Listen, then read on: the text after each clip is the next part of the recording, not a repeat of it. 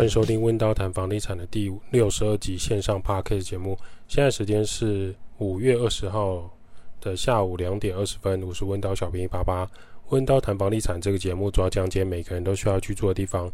你每天就是要回家，不管这是租房子、买房子、住在爸妈家、亲戚家，总之关于租住家相关议题都值得被讨论。每个人都值得拥有更好的居住品质。温刀是一个租赁管理公司。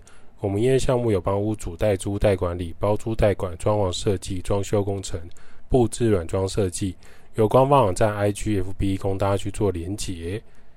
新垣结衣宣布要结婚了，而且是跟新演员。逃跑可耻的，但有用。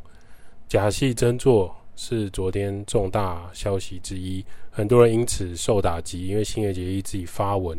除了宣布他要结婚之外，另外他也要跟他原公司解除合约，他要以独立的方式来进行演艺生活。停电的恐惧之外，水又不够，然后心中的日本女神要结婚了，这是很多人昨天觉得很悲怆的一个心情啊。台湾近期真的遭遇了遭遇无差别攻击，全台湾有缺水危机，桃园以南都有缺水的状况。最近呢，又因为高雄新达电厂有意外事件。然后台电始终拿不出一个具体的原因，其实现在的状态就很像当初日本核电厂明明出状况，日本电厂一直坚称没事没事，来就不得死，来就不得死，他们会处理的。正在开会，然后后面包不住火的时候，一切的爆发。现在兴达电厂还有台电还有政府，究竟谁在说谎？其实我们真的不得而知啊，只能知道这种突然停电的状况，连续五十分钟，不同用电小组 A B C D E F G H。都有可能轮流停电的可能。据说现在常停电的是 C 跟 D 组，那也有人说 E 跟 F 是下一个要停电的。不知道各位现在居住的区域电力小组分类是哪一区呢？你可以找出最新一期的电费账单来查询。不管你今天是电子账单还是纸本账单，再拿出来，在右上角有一个轮流停电组别。看你是哪一组，这会关系到今天如果他公布台电随时要瞬间断电或出状况的公告时，你才会知道你是哪一个区域会不会停电，以及他公告电力恢复的状态大概是什么时候。在这个即将开始炎热的五月啊，还没有到台湾最热的时间，就开始遭遇停电。有些人被困在地下室，有些人他机械停车会停到一半卡住。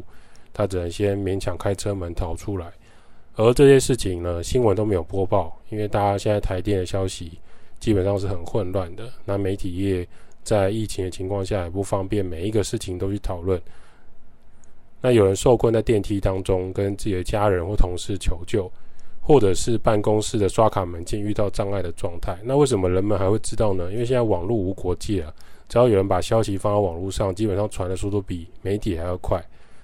最严重的就是网络断线吧，对大家来讲，很多人会因为网络断线思考说：“诶，网络断线还好吧，影响生活吧？水电比较重要啊。”可是现在很多系统中心化之后，很常出现的状态是很多事物都是透过网络连线与控制的，甚至已经没有纸本还有传统遥控器来做调整。当停电失去网络的时候，习惯穿着西装外套、衬衫、长裤的上班族。冷气空调直接宕机不能动，汗流浃背，依然要装作绅士很帅的样子。之所以可以穿着很帅气、很正式、很适合上班族在玻璃屋、在没有开窗的办公室大楼里面工作，是因为有电有冷气啊。而现在电力不充沛，冷气空调直接停摆。总之，关于更多停电的准备，我们都做好了吗？通常大家是杀得措手不及啊，除了不方便之外，也产生更多的恐惧跟恐慌。停水停电真的是民生必须的巨大攻击啊！常常有人会讲说，如果对岸那种红色国旗啊，想要对付台湾，他只要瞄准水库、瞄准兴达电厂，断水断电，基本上就会恐慌一片。而战争发生的同时，又断网络之后，百姓最难做到的就是联系跟传播媒体资讯的功能啊。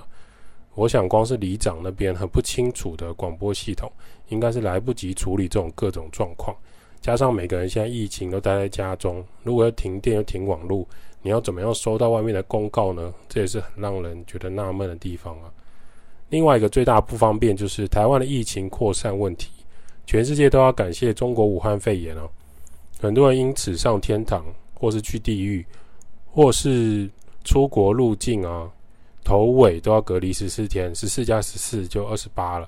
上班还要被调侃，将近一个月必须隔离的生活。当经济重创，各大行业都受到影响。虽然台湾上班族、台湾的房地产看似没有什么影响，房地产跟股市冲上去很多，股市不断挑战一万七千点，后来又下杀，开始绿油油一片。你今天看萤火虫了吗？但是想今天很多租屋主啊，他都是餐饮服务业、医疗工作体系、补习班、KTV、健身房这些工作。当你遇到很大的状态，就是失去经济的收入，失去现金流来源，店面跟据点因应政府三级方案，只能暂停营业到月底，留职停薪、放无薪假，绝对不是大家想要做的事情。更何况自己手上 PS 五都还没到手，要怎么打电动？有些人他只能用 PS4 或者 Switch，那同样的游戏片可以玩多久？你可能还是想要线上购物，所以物流工作业者其实他们是没有办法休息的。这些宅配司机或者是工厂都是加班在作业。有些工作因因为疫情变得更加更加的忙碌啊。我们家附近的亚克力工厂啊，他平常大概四五点就休息了。我大概已经连续一个礼拜看他每天晚上都在加班，在切亚克力，在用一些板子。那他当然就是因为疫情，很多地方有这样的需求。我认识的护理师朋友，他已经两个月没有好好的休假了，这是真实故事。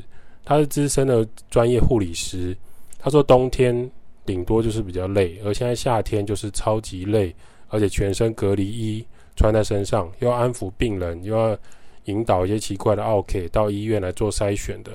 上班时间往往超过八小时，连上厕所尿尿都没有时间。隔离衣脱掉之后，全身汗水淋漓，真香哦！当然不是，下班回到租屋处才要好好的吃一餐。奇怪，白天不是点干面吗？怎么变成碗装的米糕了？这就是目前护理师遇到最大的辛苦的地方，当然也是很多很多的上班族的危机啊！试问，如果你今天你是待在台中的护理人员，你有多么辛苦？疫情有点烦恼。回到家减压供水，轮到哪一天停水，正要开始好好休息耍废，结果又停电，真的是很无奈的状况。因此，房地产的房价起飞，对更多人来说有另一层隐忧影影响了大家。当这些恐慌跟担心扩大的时候，也同时造成了各大超市跟传统超市的缺货跟抢粮食，泡面跟罐头、酒精、口罩都被扫光，菜市场人人自危。那比较开心的部分是，人民台湾人民还算团结，在保命跟留住性命的情况下，当政府宣布三级管制的时候，出门你无论要上班、买菜、运、去探望你的爸妈、去朋友家打电动、打麻将，你就是要戴口罩，骑车戴口罩，出门走路戴口罩，到新的场合第一件事就是洗手。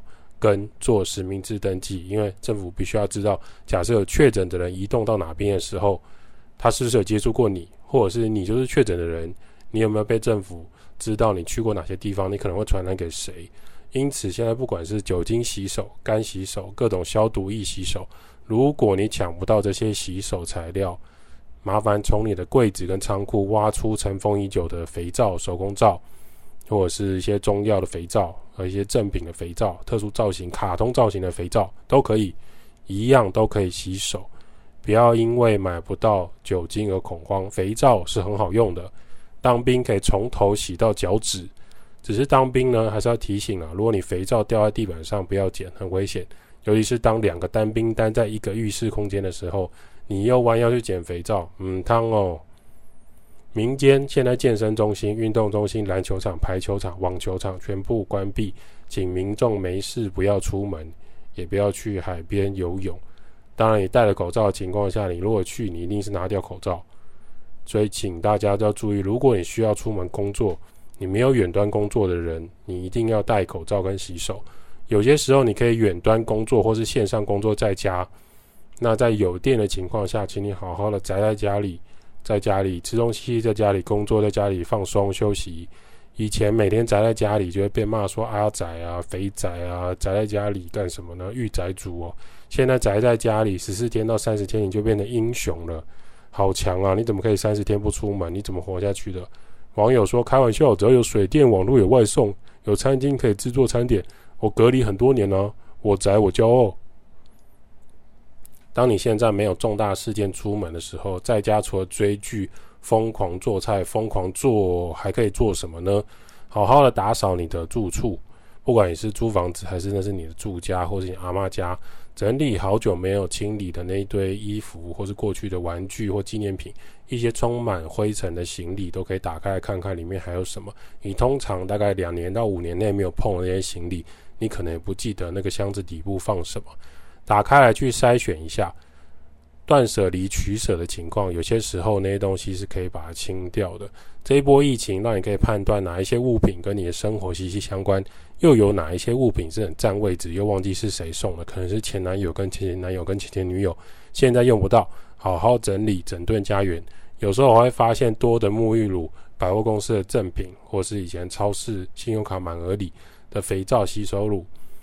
都可以拿出来好好洗手，而且当你最近很常用酒精或干洗手洗手的时候，你发现你的手额外的干燥，这时候睡前就可以用你的护手霜或是乳液来保养你的双手。当你在抓披萨、抓葡萄、抓水果，用手摸您家的小朋友的脸之前，请你记得洗手，这是非常状态。病毒不会去分你是谁，你是什么长官，你是什么样男生女生，你是漂亮还是不漂亮，没有。病毒不会挑人的，所以提升我们的卫生观念，调整家里人的习惯，口罩跟洗手一定要做起来。除了武汉肺炎抵挡之外，还可以降低上呼吸道感染，也就是传统的感冒、流鼻水、发烧的状况都有可能会减少。至于另外一个严重的议题，就是没水怎么办？没水真的挺严重的哦，公厕暂停使用，碗盘放在水槽也没办法处理，饮用水。出现障碍，那台湾房子里面水龙头打开过去就会有水的魔法消失了。我们经常在使用的水，实际上房屋的用水到底来自于哪里？不要只是一个画一个水滴宝宝比赞，就是一个很棒的广告。政府要知道的是不是道歉，而是数据跟实际的状态。听到停水，很多人都会第一联想到责怪务农人士，因为农业用水要用掉很多水。然后甚至有立委跳出来说，农业用水用掉台湾七成的水，是不是应该要检讨？好，那我们透过百灵果那一集集就可以知道说，事实上不是这样的。农业用水的七成用水不是从水库来的，而地下水也不是一个罪恶的存在。事实上，台湾很仰赖地下水，要不是地下水权的帮助，台湾的缺水危机早就已经发生了。很多水库的水早就已经被抽干。为什么这样说呢？台湾每年的天上降雨量大概九百亿吨，而所有用水大概平均起来是一百八十亿吨到两百亿吨。中南部常用的地下水用量是六十亿吨。那我们台湾从头到脚中南西北所有水库加起来，其实只能蓄水量到四十亿吨而已。那么其他的。一百八十减六十减四十，那剩下的八十一吨从哪里来呢？就是我们从我们的河川、地表、湖泊，还有浅滩、渠道、农业用的渠道直接引用过来的水。大部分农业用水是从这边灌溉来的。也就是说，不要再给农业制造压力。你要知道，你现在在超市跟传统市场抢的蔬菜水果，都是有有人在务农才可以做出来的成果。农业是需要用水是事实，但不是全部都是从水库来的。北部的水库大概可以灌溉两次，灌满两次水库到三次水库，因为北部的雨量充沛啊，一整年平均下来，无论冬春夏秋冬，大概可以灌满两次水库。那中南部能不能灌满一次水库都是一个问题。这样可以理解为什么我们会有中南部缺水，北部比较不缺水的问题吗？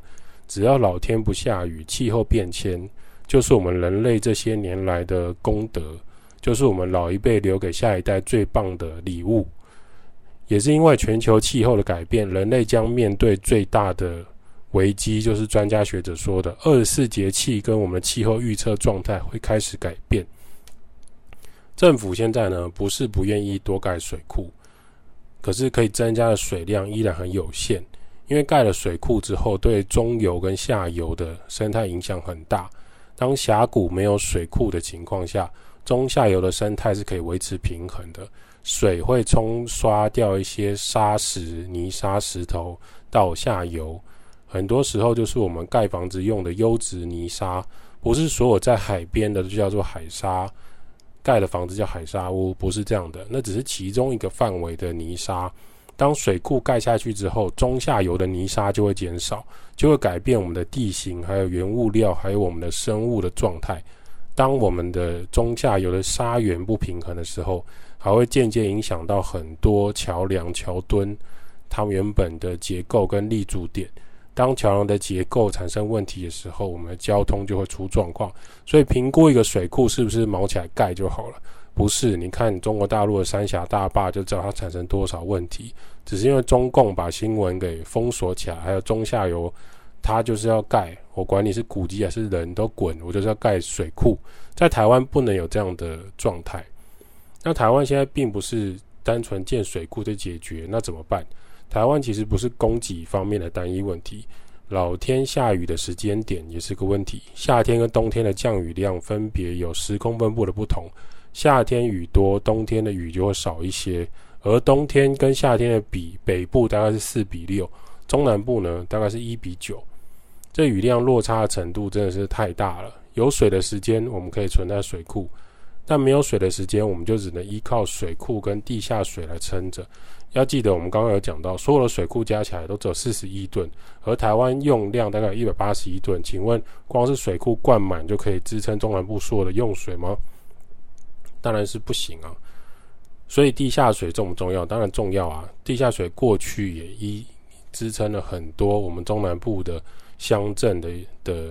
用水，因为很多乡镇它是没有办法配置在水管过去的，加上当地的人他们自己已经有成熟的抽地下水的技术，那么过去台湾为什么没有这么房地产或什么居住没有这么缺水呢？原因就在于用水的重工业产业增加了，会影响到我们的水量。高科技产业像台积电、其他面板厂、其他科技大厂，他们的用水其实比我们传统重工业更凶。而中国的厂商、台商、东南亚的厂商、台商、美国的厂商、台商移回来台湾设厂扩厂，我们或许会觉得，哎，工作机会变多，股票上涨很赞啊，薪水很好啊，作业条件也不错啊。可是这些产业别正是影响我们吃水变严重的产业，像整个大新竹区域啊，一天用水假设三十万吨好了，新竹科学园区一天就可以用掉一半，十五万吨。而台积电一家公司和它的厂商就可以用掉五万吨的水，台南科技园区也差不多用掉五万吨的水，占整体的用水量几乎是三分之一了。而这些工业用水吃水很大的情况下，像竹科最近在宝山地区、新竹宝山地区又要在扩厂，要在设建扩建，他们预估要再多创造出十二万吨的用水量给他们才足够。我就问你，今天如果盖水库都没有办法解决这个问题，回到租屋处跟住家，真的不是说我们尿尿不要洗手，或是马桶三个人尿完一次再冲水就可以解决的用水事实，并不是鼓励大家在家就可以拼命浪费水，不是的，而是要知道我们的用水量大概在哪边，是不是我们某一些议员或立委释出的消息就可以掩盖这些故事。我们通常必须要知道原因，我们才有办法来处理。现阶段呢，其实已经从桃园的石门水库走明管的方式接到新竹来舒缓供水，北水南调到新竹，一天大概调二十万吨的水。问题是这样可以撑多久？我们北部也不是天天在下雨，石门水库的水位下降也是很快速的。接下来很有可能要担心的是，新北市提供的这个石门水库用水区域够不够？台南、台中已经是红灯，新竹目前橘灯。如果台风再没有进来，或天气实在是这么炎热，跟太阳这么的旺盛的话，可能台湾居民将会面临的不只是抢口罩、抢酒精的战争，接下来就是抢水了。那么这些大厂为什么不自己做处理水资源的设备呢？原因就在于这个造水的成本实在很高啊。大部分的厂商不愿意单一来处理这件事情。台湾过去的缺水的年份跟经验有没有？有，近期最近的就是二零零三年，过去曾经发生全台大缺水，而新竹没有水，科学园区不能运作，所以那时候的政府不会让他们停摆，经济会重创。科学园区曾经联电有跳出来说：“那我们是不是要自己团结起来来盖这个海水淡化厂？毕竟你把海水淡化之后的水，你要多少吨、几亿吨都可以。那你一天产生二十万吨的给的水给新竹科学园区使用就够了。结果呢，二零零四年的雨量很丰沛。”所以台湾没有缺水的问题，那这个海海水淡化的事情后来就不了了之，而且海水淡化的成本也从来都不低，厂商可以抽水库，干嘛要自己花钱处理？也就是说，这些经济发展的结果就由百姓来承担，这个缺水的危机跟风险呢，就由百姓来承担，其实是可以消除的，但是又人为的把它掩埋了起来。有点像水库有水，当然优先要给科学园区使用，因为它是经济命脉。水库没有水，但是大家来承担。某方面来讲，有些状态是过去政府实在是太宠科学园区跟这些重工业了，绝对不是百姓加起来用水太多了。如果你家里有老人家，他连上厕所不洗手，或者是他的呃马桶的水已经泛黄，影响到卫生条件。请记得，还该冲水还是要冲水。如果海水要淡化，可以创造出更多的淡水出来。可是它会还有一个问题，你要创造水需要能源，那它很耗电又很耗能源。那现在台湾台电就已经在喊电力不够了，请大家节约。请问这些能源又要怎么办呢？现在台湾到处冷气狂开，大家宅在家里也不开冷气嘛？开呀、过去就算没有疫情，还是狂开冷气啊！你说啊，我节能减碳，我爱北极熊，所以我跑去咖啡店，我跑去百货公司，我跑去逛 Costco，我跑去逛全联。为什么那边大家喜欢逛？因为那边冷气很强啊。那从这个情况下，我们就可以知道，海水淡化需要能源，能源就是电力。那电力怎么办？当你节能减碳的口号一喊的情况下，无法进行海水淡化，而且台湾电力已经说很吃紧了。百姓可不可以接受没有水，还是你要接受没有电呢？那都不能接受。那二零二一年，我们都经验到了，已经到了历史道标的接触点。很多时候不是我们想要这样子，不要这样子，或者想要标准答案就可以得到的。或许在我们成长过程的教育跟考试给我们灌输的，一定要找到标准答案这件事情有关，环环相扣的影响。有些网友会说。为了买房子，为了租房子，未来可能要先看轮流停电组别在哪里，还有水源充足的区域，才有可能会买。这是有原因的。目前你只要居住在大的行政区，你在重要机关的隔壁、净水厂的附近，你通常不会出现缺水或缺电的状态。例如说，你在台北市议会、新北市议会，你在总统府、立法院附近，如果今天连立法院里面都停电停水了。基本上台北市各区域应该都已经停电了。除了用爱发电之外，用爱来生水之外，有很多议题都值得我们被关心啊，值得我们关心跟被关心，还有理解。或许我们需要造灵儿出来来祈求风调雨顺。温刀照顾房客，就像我的家。代租代管、包租代管、装修工程、布置设计。Podcast 分享租屋投资房地产。